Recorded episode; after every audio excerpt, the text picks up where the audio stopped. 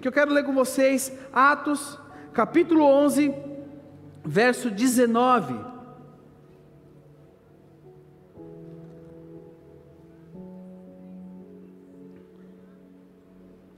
Atos 11, verso 19 diz o seguinte: Os que tinham sido dispersos por causa da perseguição desencadeada com a morte de Estevão, chegaram até a Fenícia, Chipre e Antioquia, anunciando a mensagem apenas aos judeus.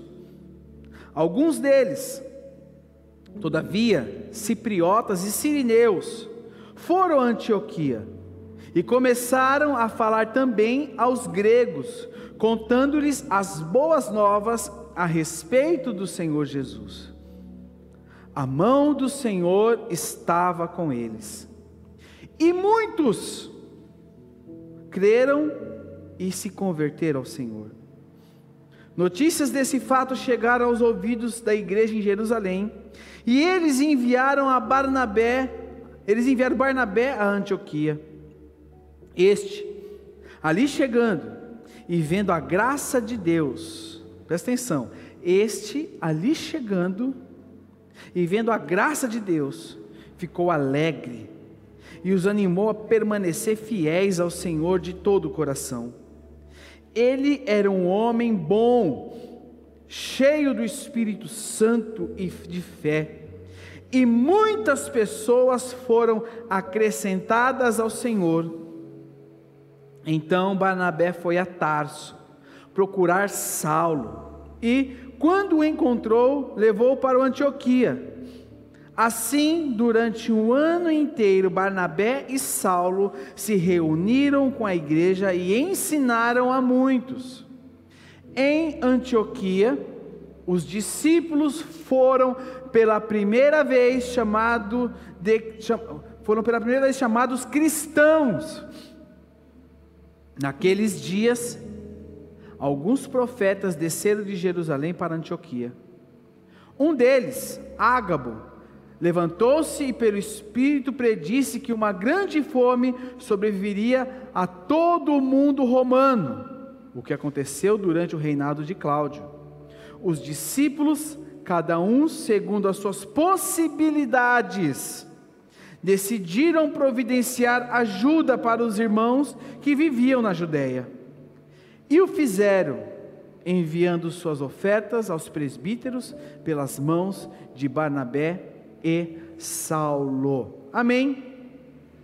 Irmãos, quando eu e você somos servos do Senhor, mortos para o mundo, nós entendemos que não podemos voltar atrás, entendemos que não podemos tomar a glória para si, entendemos que não se justifica para o mundo. E entendendo este contexto dentro da igreja, eu não falo igreja prédio. Eu falo igreja, corpo de Cristo, organismo vivo, corpo do Senhor Jesus. Algumas coisas nós aprendemos aqui através da experiência desses irmãos lá de Antioquia. E eu quero entender com vocês, em primeiro lugar, algo que eles enfrentaram, verso 19 e o verso 20. Olha o que diz, o verso 19 e o verso 20. Diz o seguinte: os que tinham sido dispersos por causa da perseguição desencadeada com a morte de Estevão, chegaram até a Fenícia, Chipre e Antioquia, anunciando a mensagem apenas aos judeus. Alguns deles, todavia, cipriotas e sirineus, foram a Antioquia e começaram a falar também aos gregos, contando-lhes as boas novas a respeito do Senhor. Irmãos, o que eu entendo da experiência que nós temos de servir, quando eu passo pelo, pelo novo nascimento, começo a servir ao Senhor, entendo o meu chamado como discípulo do Senhor, em primeiro lugar, eu não enxergo os problemas, eu enxergo, perdão, eu enxergo os problemas como oportunidade de crescimento. Irmãos, a igreja, ela não para por um problema. nós estamos saindo de, uma, de um período onde tivemos que parar as reuniões. Eram dias que foi o André que falou uma vez que ele ministrou aqui o louvor, da experiência de ministrar com a câmera. Foram dias solitários aqui com uma equipe que fazia transmissão, mas a igreja continuava em movimento.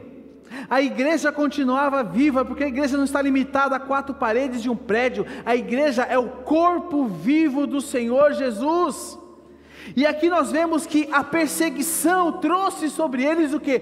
Uma oportunidade. Uma oportunidade. Oportunidade onde você enxerga aqui o contexto, que eles foram dispersos por causa da perseguição encaseada com a morte de Estevão, e eles chegaram até Fenícia, Chipre e Antioquia, anunciando a mensagem apenas aos judeus. Eles não ficaram acuadinhos dentro de casa com medo. Jesus amado, a perseguição, e agora? O que, que eu vou fazer? Gente, o que, que eu vou fazer agora? A pandemia. Gente, o que eu vou fazer agora? Estão querendo matar os crentes. Gente, perseguição. Não! Aquilo foi uma oportunidade de crescer, do Evangelho chegar a outras pessoas. E muitas vezes nós enxergamos as situações difíceis como obstáculos nós precisamos parar diante deles. Nós idolatramos problemas, idolatramos situações difíceis. Vem a situação difícil, a primeira coisa que a gente faz é se prostrar diante dela. Mas o Senhor nos chamou para servirmos o próximo, meu irmão. E toda situação que se levanta, tanto na nossa vida pessoal quanto na igreja de Jesus Cristo, são oportunidades. Amém? Se não fosse, olha só, se não fosse por essa situação da pandemia, nós nunca que estaríamos hoje, teríamos alcançado pessoas que nem quer saber que nós existíamos. Existe um grupo grande de pessoas na Índia que acompanham os nossos cultos, são missionários. Como nós teríamos alcançado essas pessoas? Os problemas nos trouxeram oportunidades. Sempre foi o sonho do meu coração ter um trabalho social forte aqui na nossa comunidade. E a pandemia, ela, ela acentuou tanto as situações das famílias, que nós começamos a distribuir cesta básica, hoje estamos em torno de 70 a 80 cestas básicas, nasceu o nosso projeto social, né, Jô? Olha a líder do projeto social. O Senhor, nós pegamos os problemas, enxergamos o problema e transformamos eles em oportunidades. Você precisa, em primeiro lugar, na sua vida, não se prostrar diante das situações difíceis, mas enxergar as situações difíceis como oportunidades de crescimento. Oportunidade. E quando aparecem as situações difíceis, quando aparecem os problemas, nós temos que ser altruístas. Altruístas com o próximo, que indica o quê? Amor, sem egoísmo. Nós vamos ser pessoas positivas. Sabe o que é? Ser positivo. Jesus, e agora? Começa a reclamar de tudo. Ah, reclama, e agora o que eu vou fazer? Como que vai ser? De que jeito? E começa. Não, temos que ser positivos diante das situações, porque quando somos assim, nós contagiamos as pessoas que estão ao nosso redor. Nos tornamos pessoas que tem capacidade de olhar além dos problemas, além das situações difíceis. Além, esses irmãos aqui, apareceu uma perseguição, eles foram dispersos, mas aonde eles chegaram, eles começaram a anunciar o Evangelho. Começaram a anunciar o Evangelho. Sabe, algo que eu, que eu lendo esse, esse texto aqui essa semana, ele me mostra, ele mostra para mim para você que o evangelismo numa igreja saudável não é algo forçado e sim natural. Natural. Eles tinham problema? Tinham. Quem tem problema aqui? Levanta a mão, irmão. Não é só eu, não, né? Graças a Deus. Fala assim, graças a Deus, pelo meu problema. Diminuiu? Fala, graças a Deus pelo meu problema. Deus vai te fazer enxergar oportunidades nos seus problemas, meu irmão. Está com problema no seu trabalho? O Senhor vai te dar um escapatório e você vai ser promovido, você vai ser abençoado. Nós precisamos enxergar oportunidade. precisamos parar de reclamar. Precisamos enxergar oportunidade aonde quer que nós vamos. Aqui eles foram dispersos por causa de um problema e onde eles chegaram começaram a falar de Jesus. Por quê? Era algo natural. Falar de Jesus tem que ser algo natural. Vou fazer uma pergunta para vocês aqui, fugindo totalmente do que eu estou falando, do que eu estou pregando. Na verdade, é até proposital, numa série que vai vir por aí para frente. Como você chegou até Jesus? Você acordou no belo dia de domingo ensolarado, calor de 30 graus, você falou assim: Ah, eu acho que eu quero ir para Jesus hoje. Quero ser crente. Já sei, você é crente. Foi assim? Alguém te trouxe? Quem foi levado até Jesus por alguém? Levanta a mão. Bem alto. Ah, mas eu nasci. Você não, presta atenção. Quem nasce em berço cristão não é neto de Deus. Você um dia teve uma experiência. Alguém foi ali que te empurrou para essa experiência. Todos nós, todos nós tivemos uma ponte que nos levou até Jesus. Quem aqui é grato por ser discípulo do Senhor Jesus? Levante a mão. Você é grato mesmo? Sabe por que você está aí? Sabe por que você está aqui hoje? Sabe por que você é grato a isso? Porque um dia, alguém, não se importando com seus problemas, com as suas situações, entendeu que Jesus era a melhor resposta para a sua vida. Você está aqui hoje. O evangelismo numa igreja saudável não é algo forçado, é algo natural, porque eu falo daquilo que eu vivo, eu, eu falo do meu dia a dia, eu falo daquilo que é natural para mim. E nós temos uma missão, irmãos. Eu e você temos uma missão. E a nossa missão é falar de Jesus, mas falar de Jesus de forma natural, de acordo com a nossa vivência com Ele falar com as pessoas que estão ao nosso redor. Deus quer te usar como ponte para que outras pessoas sejam abençoadas, salvas e alcançadas em nome de Jesus. Amém? Verso 21 de Atos 11. Verso 21 de Atos 11 diz o seguinte: A mão do Senhor estava com eles, e muitos creram. E aconteceu o que com eles? se converteram ao Senhor. Mas a palavra diz que a mão do Senhor estava com eles. O servo do Senhor, o discípulo do Senhor, está convencido da aprovação do Senhor. Aqui fala que a mão do Senhor estava com eles. E Deus só coloca a sua mão sobre obras que ele aprova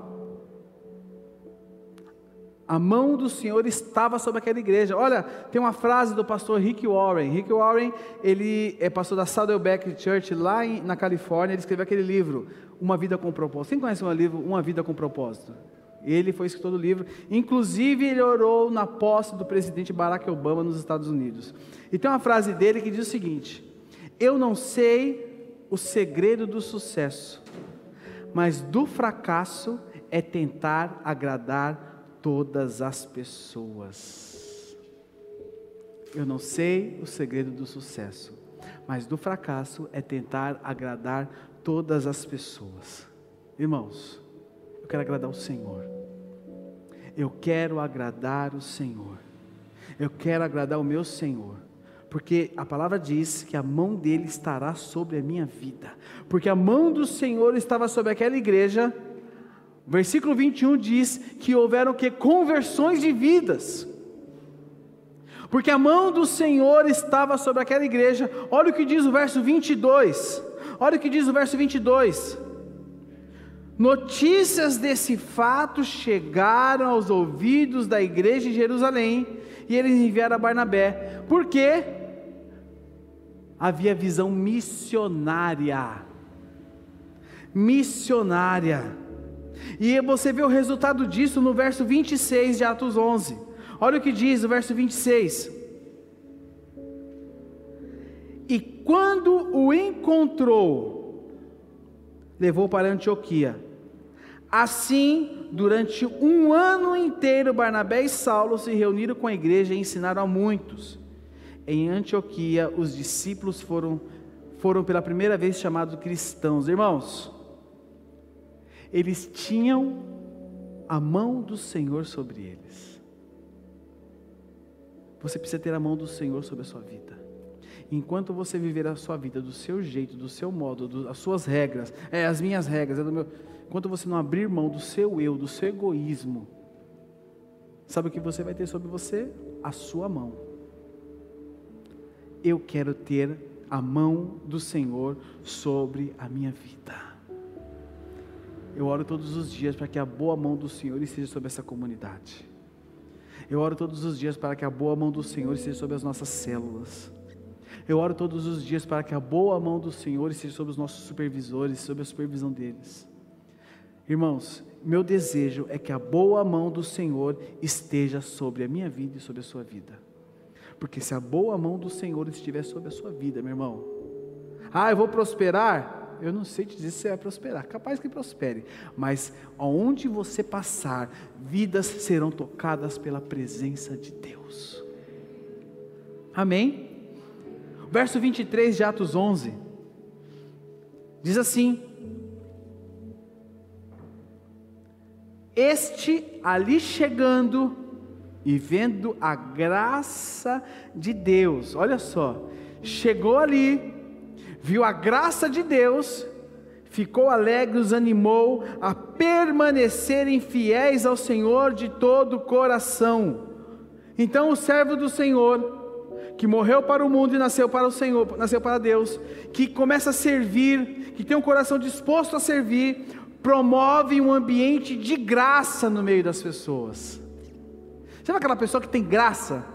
Onde ela chega, não é que ela é engraçada, ela tem graça.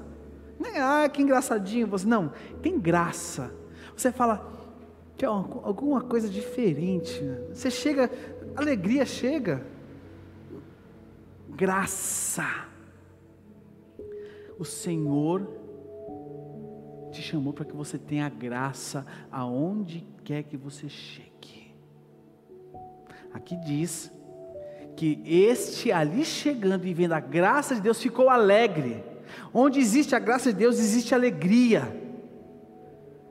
Existe alegria. Existe a presença do Espírito. E aí você começa a servir as pessoas com leveza. Por quê? Porque a graça de Deus está sobre a sua vida. A graça de Deus está sobre essa igreja. E a igreja não é, como eu falei, não é o prédio, não são essas paredes, mas é somos nós aqui reunidos. O Senhor nos chamou para que com graça nós sirvamos a igreja do Senhor e sirvamos as pessoas. Sirvamos a igreja e as pessoas. Sabe por quê?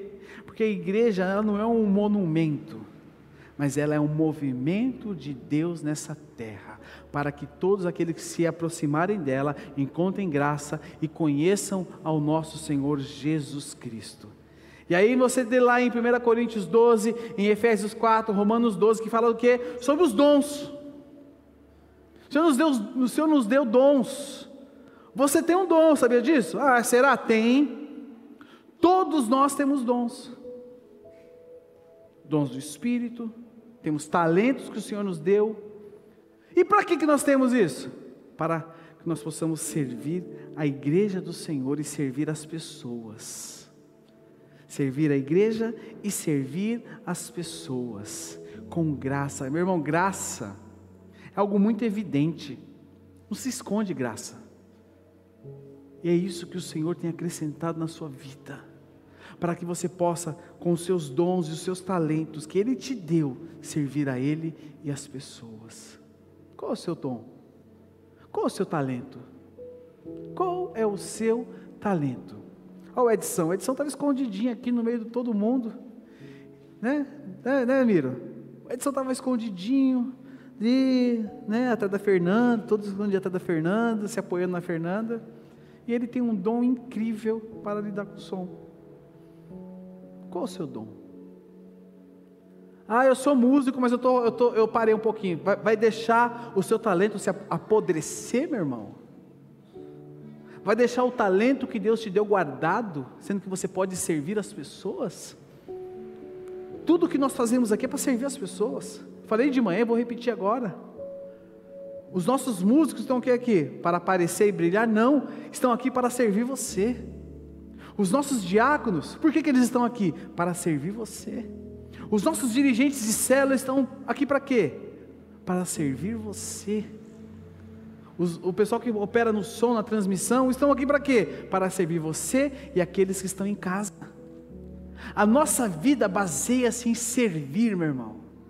Eu tenho que tirar o olho de mim e colocar o olho no próximo. Colocar o olho no próximo. Colocar o olho no próximo. Colocar o olho no meu irmão. Amém.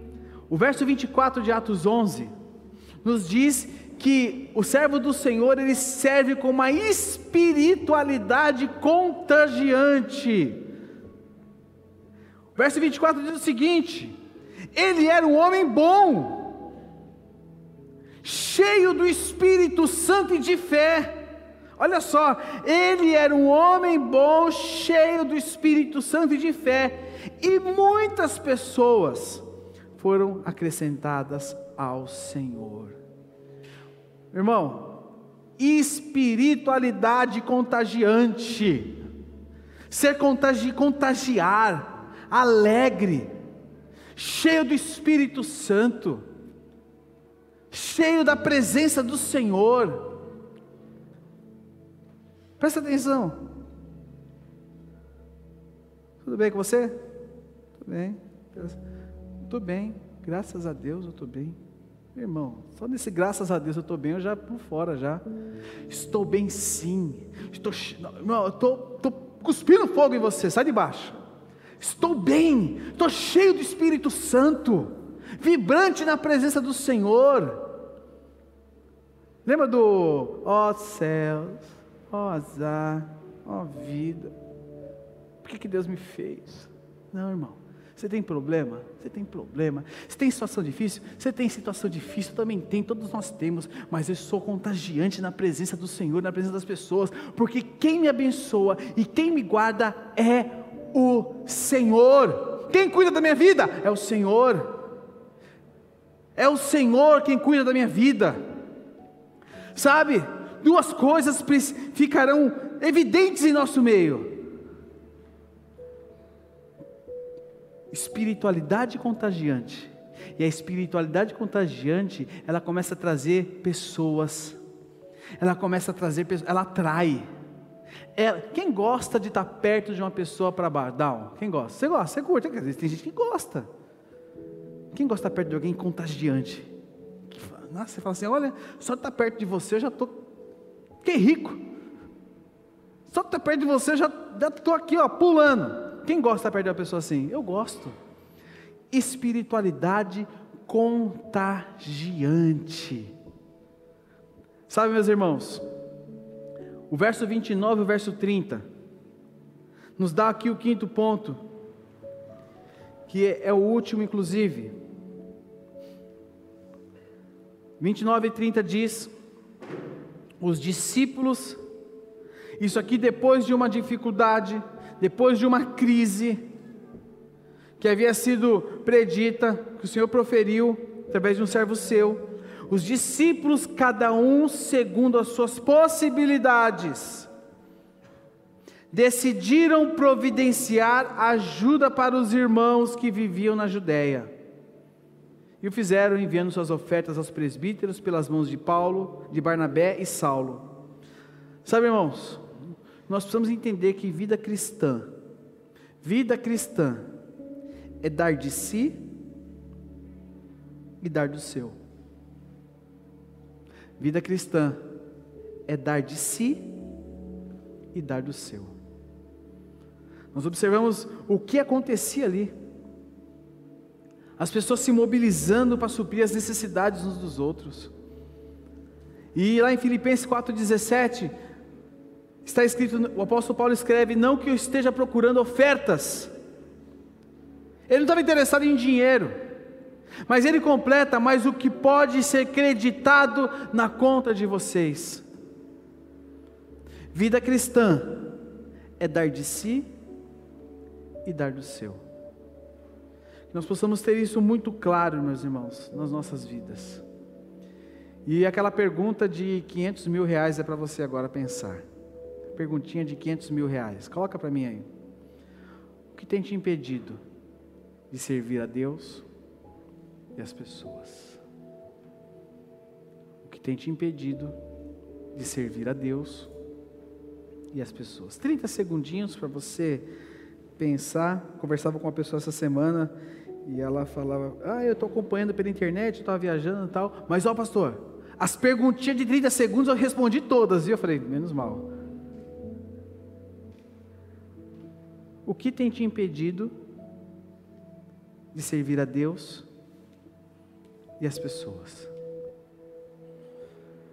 Responda aí, marque aí na sua folha, no seu esboço.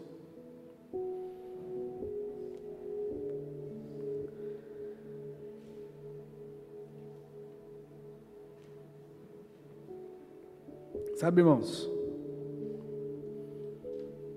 nós temos lugar para todos.